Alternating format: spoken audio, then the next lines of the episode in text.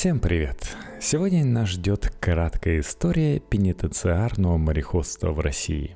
Алексей Волынец объясняет, почему путь на Сахалин, пролегавший через Черноморские проливы, Суэцкий канал, Цейлон и Сингапур, пугал осужденных больше самой каторги и как были устроены плавучие тюрьмы XIX века – 18 апреля 1869 года император Александр II подписал указ об учреждении каторги на острове Сахалин.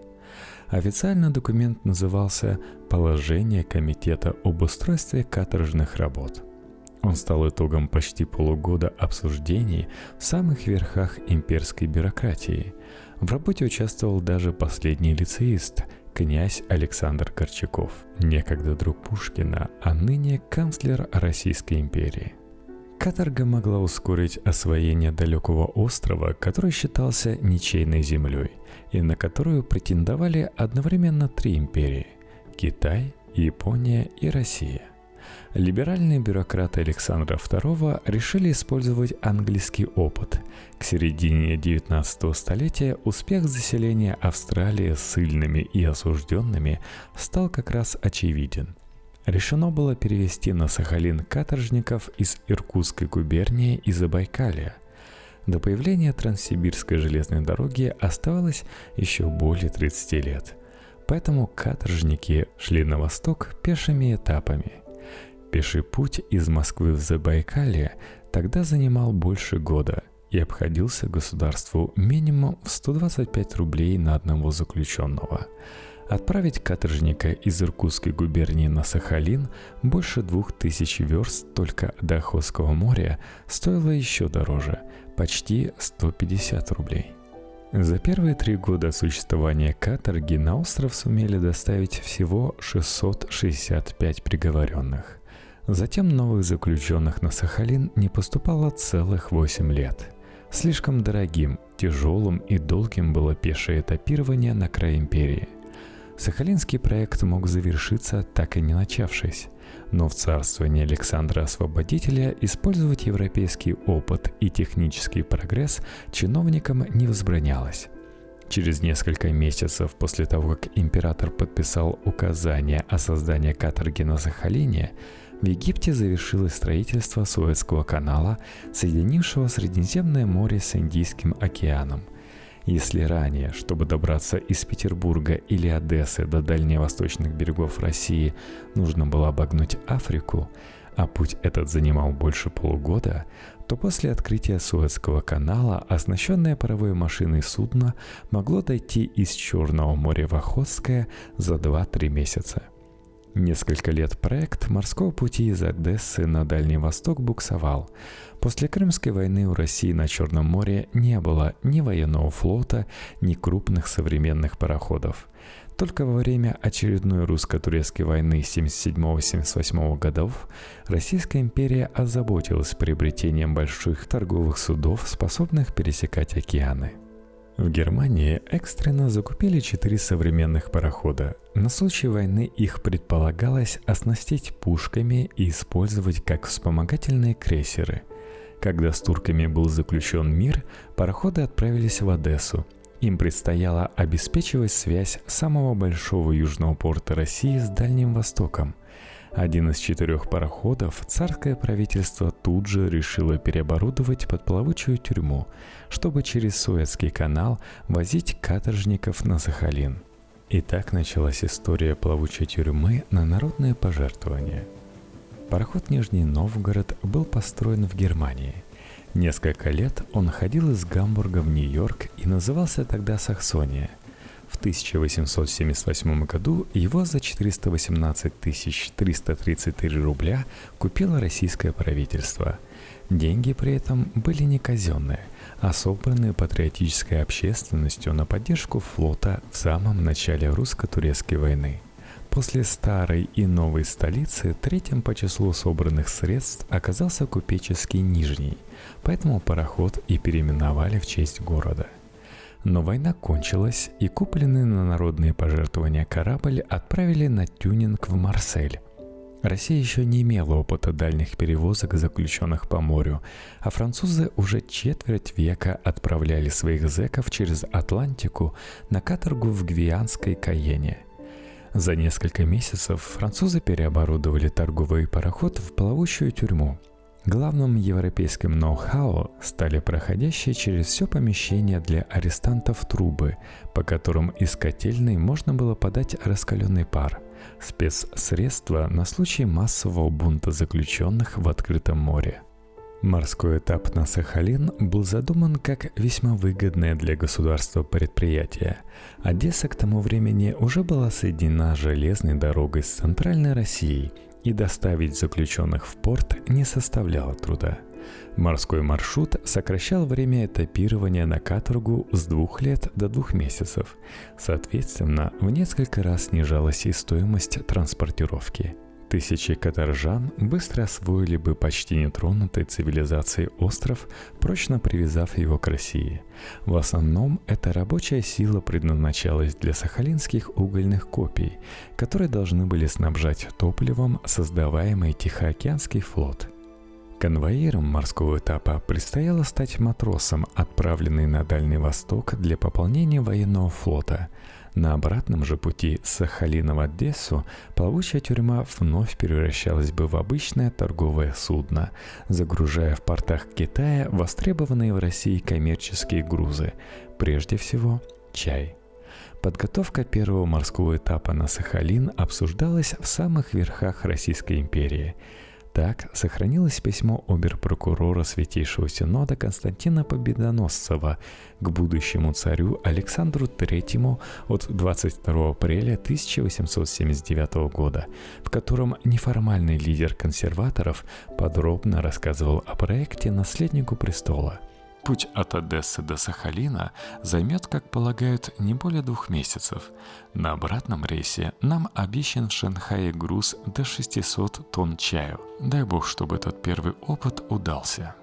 Первый рейс, или, как говорили, сплав плавучей тюрьмы на Сахалин, начался 7 июня 1979 года – Пароход «Нижний Новгород» вез 569 каторжников, 6 десятков конвоиров, 120 человек команды и 729 тонн грузов. Капитаном был обрусевший грек Сергей Ильич Кази. Он участвовал в торжественной церемонии открытия Суэцкого канала и первым из российских моряков провел по нему свое судно из Среднеземного моря в Красное – Теперь капитан Кази шел на новый рекорд. Рейс Нижнего Новгорода стал первым в истории российского флота опытом перевозки столь большого числа пассажиров на такое дальнее расстояние. Правда, пассажиры были закованы в кандалы и заперты. Судно миновало Черноморские проливы – Несмотря на то, что пароход заранее выкрасили в белый цвет, чтобы он меньше нагревался на солнце, температура в трюмах с заключенными стабильно превышала 30 градусов по Цельсию, а затем, когда Нижний вошел в Суэцкий канал, перевалила за 40 градусов. Больших штормов по пути не случилось, и рейс до Сахалина занял 53 дня – Пароходам, работавшим на угле, тогда требовались длительные стоянки для погрузки топлива. Судно заходило в турецкий Стамбул, египетский порт Саид, йеменский Атен, в Коломбо на острове Цейлон, Сингапур, японский Нагасаки и русский Владивосток – уже 29 июля 1979 года пароход высадил осужденных на Сахалине и через неделю отправился в обратный путь, взяв в качестве груза уголь, добытый на острове первыми каторжниками, которые добирались сюда еще пешими этапами. Сахалинский уголь затем выгодно продали в Шанхае и Гонконге, взяв на борт вместо него 1400 тонн первосортного китайского чая – этот товар еще более выгодно продали в Лондоне, куда пароход добрался в начале ноября 1979 года. В декабре Нижний Новгород вернулся в Одессу, по пути заработав еще немного доставкой английского груза на Мальту. Когда главное тюремное управление Министерства юстиции подсчитало стоимость морской транспортировки одного каторжника на Сахалин, вышло около 95 рублей – Пешие этапы из европейской России на Дальневосточный остров обходились в 3-4 раза дороже. Ну и в связи с этим морские этапы на Сахалин стали регулярными. Они отправлялись из Одессы два раза в год в марте и июне. За следующие 20 лет на каторгу через Египет отправились 22 642 осужденных мужского пола и 1838 женщин. Иногда вместе с ними или вслед за ними на тюремных пароходах добровольно плыли на далекий остров члены семей каторжан – за два десятилетия таких добровольцев нашлось 1548 женщин и всего 6 мужчин. Очень быстро сложился порядок формирования таких этапов. За зиму приговоренных к Сахалинской каторге собирали в двух пересыльных тюрьмах – Московской Бутырке и Харьковском Централе. С марта начиналась подготовка к далекому путешествию. Осужденных заковывали в кандалы, переодевали в робы с бубновыми тузами и, в соответствии с действующим законодательством, выбривали им половину головы. Именно такая прическа отличала каторжника от обычных заключенных – Перед отправкой проводился медицинский осмотр, на котором отсеивали тех, кто, по мнению врачей, не перенес бы долгого плавания в тропиках. Был утвержден перечень заболеваний, которые препятствовали отправке на Сахалин. Заключенные раздевались перед врачебной комиссией, которая ограничивалась внешним осмотром – по воспоминаниям современников, в основном отбраковывали чехоточных, то есть больных открытой формы туберкулеза, и сифилитиков. Из сотни каторжников от сахалинского этапа освобождали не более двух-трех. Анатолий Ермаков, получивший в 1901 году пять лет каторги за организацию стачки на Буховском заводе, вспоминал, на что шли заключенные Бутырской тюрьмы, пытаясь избежать сахалинского этапа. Я видел, как многие каторжане калечили себя, пили настой из табака или какой-нибудь кислотой разводили себе язвы на теле, или делали еще что-нибудь, дабы подорвать свое здоровье. Калечившие себя сказали мне, что они боятся сахалинской каторги и потому уродуют себя, писал рабочий активист.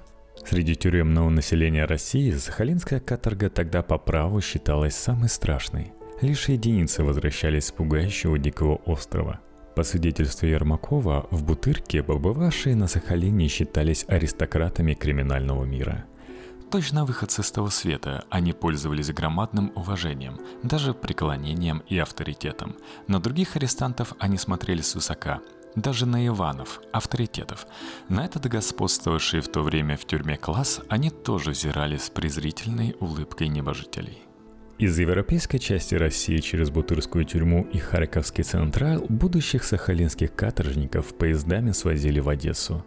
Один из первых польских марксистов Гелярий Густкевич, осужденный на 13 лет каторги, оставил воспоминания, как в 1887 году его этапировали в Одесский порт. Арестантов было около тысячи человек.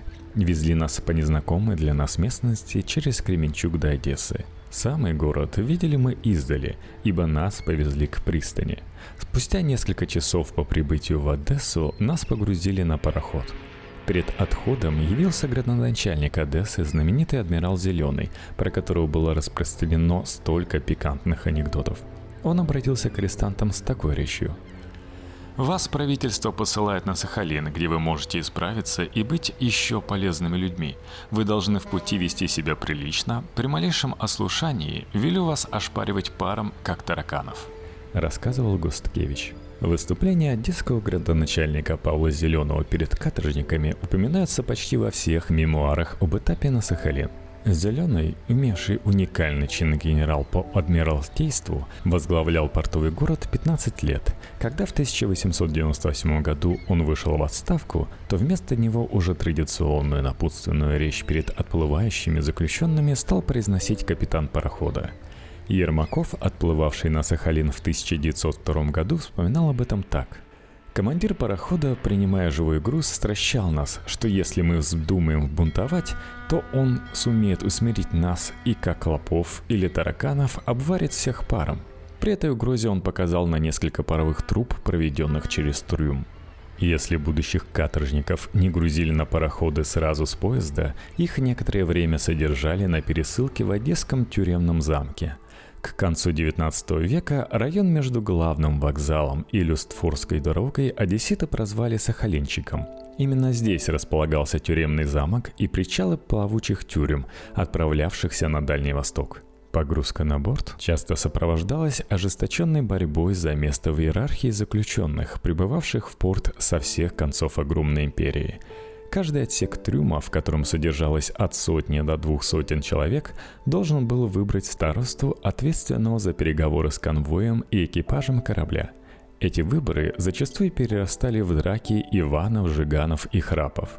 Так в XIX веке назывались авторитетные уголовные масти – Победивший на столь своеобразных выборах кандидат и несколько его помощников, они также избирались, управляли всей внутренней жизнью трюма.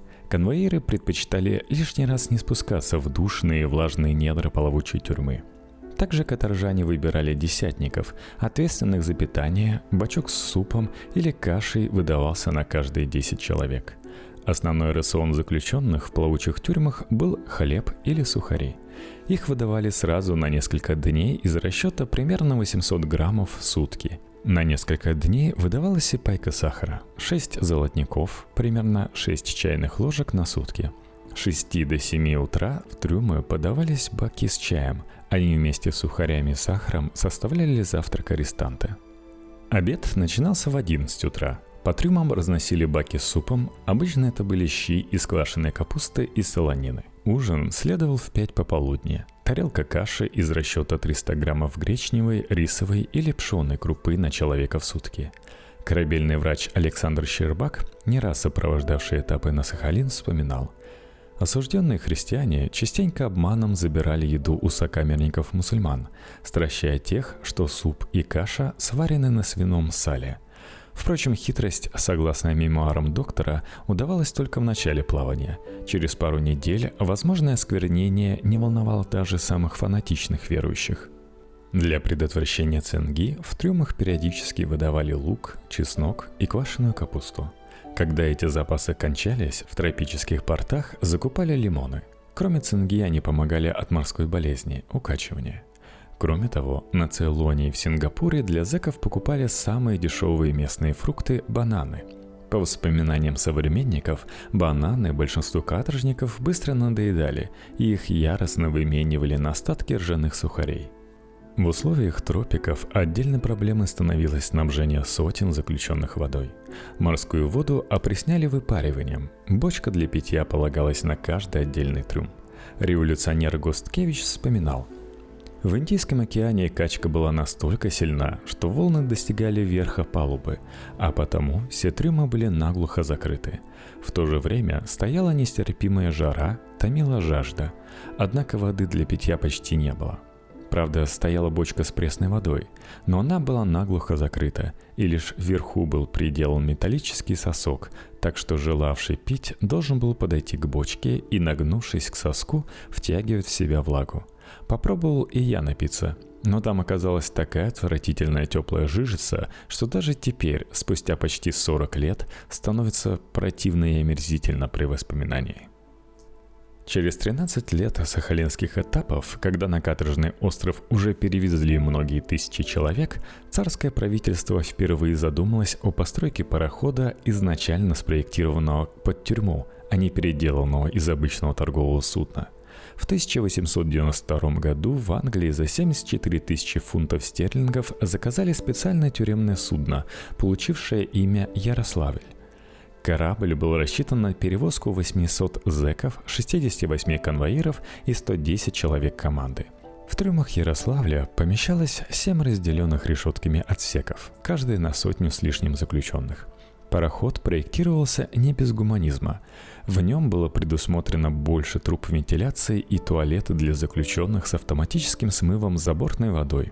Впрочем, Ярославль, как и Нижний, был оборудован системой труб для подачи горячего пара в трюмы в случае волнений спецконтингента. Высота потолка в трюмах для каторжников составляла 2,5 метра, как и в прежних плавучих тюрьмах, зэки размещались на деревянных двухъярусных нарах.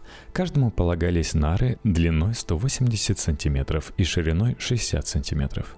Днем нары могли опускаться, чтобы освободить драгоценное пространство для передвижения. Решетки, полностью окружавшие все семь отсеков в трюмах, располагались в метре от бортов парохода. Это надежно изолировало зэков от иллюминаторов, которые в тропических широтах держали открытыми – плавучих тюрьмах предыдущего поколения места у иллюминаторов занимали силой, либо покупали за деньги. Ярославль был лишен этого недостатка. Внутренние решетки уравнивали перед лицом духоты всех – но даже улучшенная вентиляция не спасала каторжников от жары, когда судно шло через Суэцкий канал и по водам Индийского океана. Доктора тюремного ведомства оставили записи с ежедневными замерами температуры и влажности воздуха в трюмах.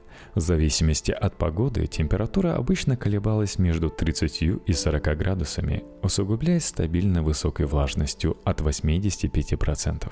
Страшная жара и духота – основной мотив всех дошедших до нас воспоминаний о морском пути на Сахалин. Бывший студент Петербургской военно-медицинской академии Борис Елинский, получивший за революционную деятельность 20 лет каторги, плыл на Сахалин в 1894 году и так позднее описывал быт раскаленного трюма.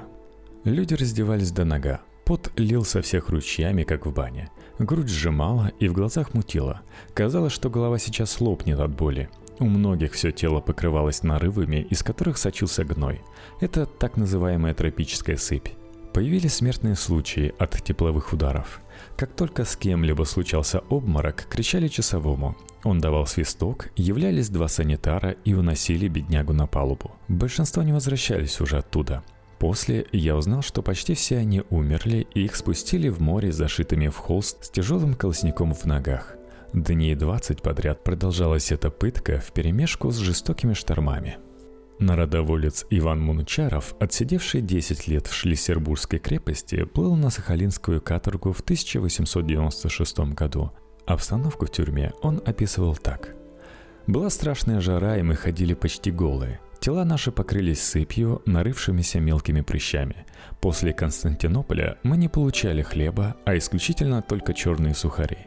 Изнурение от жары и существование в проголодь было велико. Кожные заболевания стали бичом морского этапа на Сахалин. Отец писателя Даниила Хармса, народоволец Иван Ювачев, получил 15 лет каторги – Отбыл на Сахалин в 1886 году и затем много лет лечился от сыпи и язв, полученных в тюремном трюме.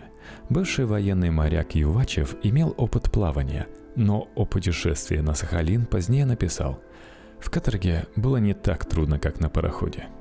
В самоуправляемой среде трюмовых зэков на пути к Сахалину выделялась еще одна важная масть.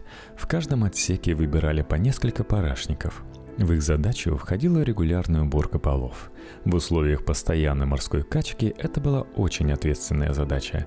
Ведь большинство каторжников оказывались на корабле впервые в жизни, их буквально укачивало. Во время штормов и качки сотни человек сутками и неделями подряд блевали в замкнутом пространстве. Борис Елинский описывал качку в тесноте трюма так – Можете представить, что там творится во время шторма, особенно ночью. Сонные люди сваливаются с нар на пол, верхних рвет на нижних. Те ругаются самым отборным образом, но их и самих тоже рвет. Ответственные за уборку были важными членами трюмового сообщества. Им единственным из выбранного в трюмах самоуправления платили заработную плату – в начале плавания каждый каторжник сдавал по 2 копейки на оплату труда парашников. Кстати, по правилам сахалинского этапа заключенным дозволялось брать с собой в трюм не более 1 рубля денег. Суммы сверх этой у них временно изымались и передавались на хранение капитану корабля вплоть до прибытия на Сахалин. Делалось это для того, чтобы зэки не подкупали конвой и команду, а также не увлекались азартными играми – Излишне говорить, что опытные уголовники, несмотря на все обыски, приносили с собой на борт немыслимые суммы. На стоянках в крупных портах каторжники умудрялись покупать алкоголь, передавая на берег деньги и получая бутылки при помощи бамбуковых шестов, продетых сквозь решетки и высунутые в иллюминаторы.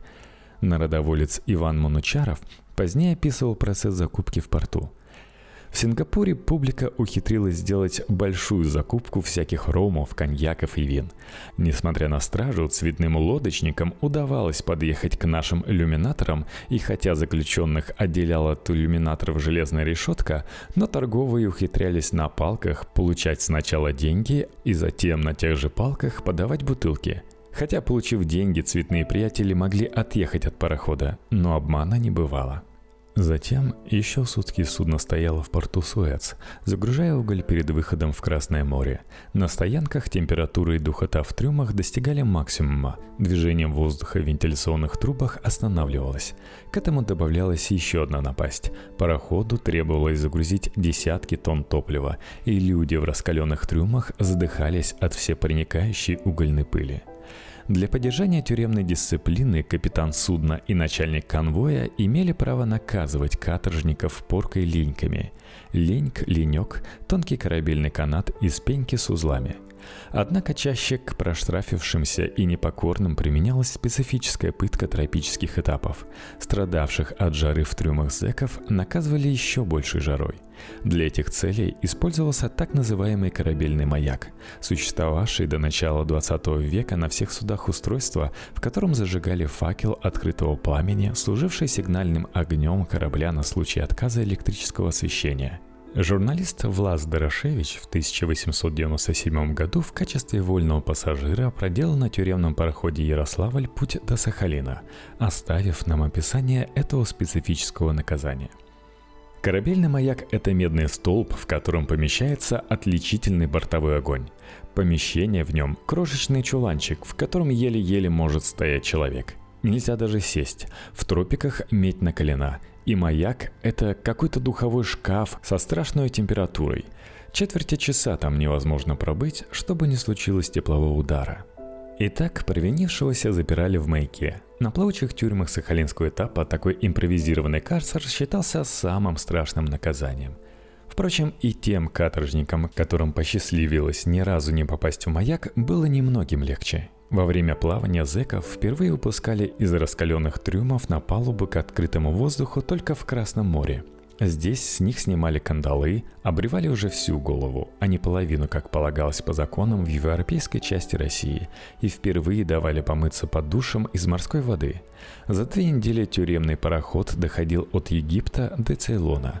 Во время весеннего рейса именно на этот переход приходился православный праздник Пасхи, и каторжникам-христианам выдавалось по 60 граммов водки – не более недели занимал путь от Цейлона до Сингапура, где пароход стоял минимум сутки, вновь загружаясь углем перед выходом в Тихий океан. От Сингапура судно брало курс на север, и мучившая зэков жара день ото дня ослабевала. Если не было сильных штормов, то путь от Сингапура до Владивостока занимал ровно три недели.